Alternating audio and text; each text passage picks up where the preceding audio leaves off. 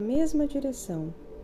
Quanto mais eles se aproximam do centro, mais unidos ficam, até que todos se tornam um em mim, e não mais existe diversidade, mas somente uma completa unidade.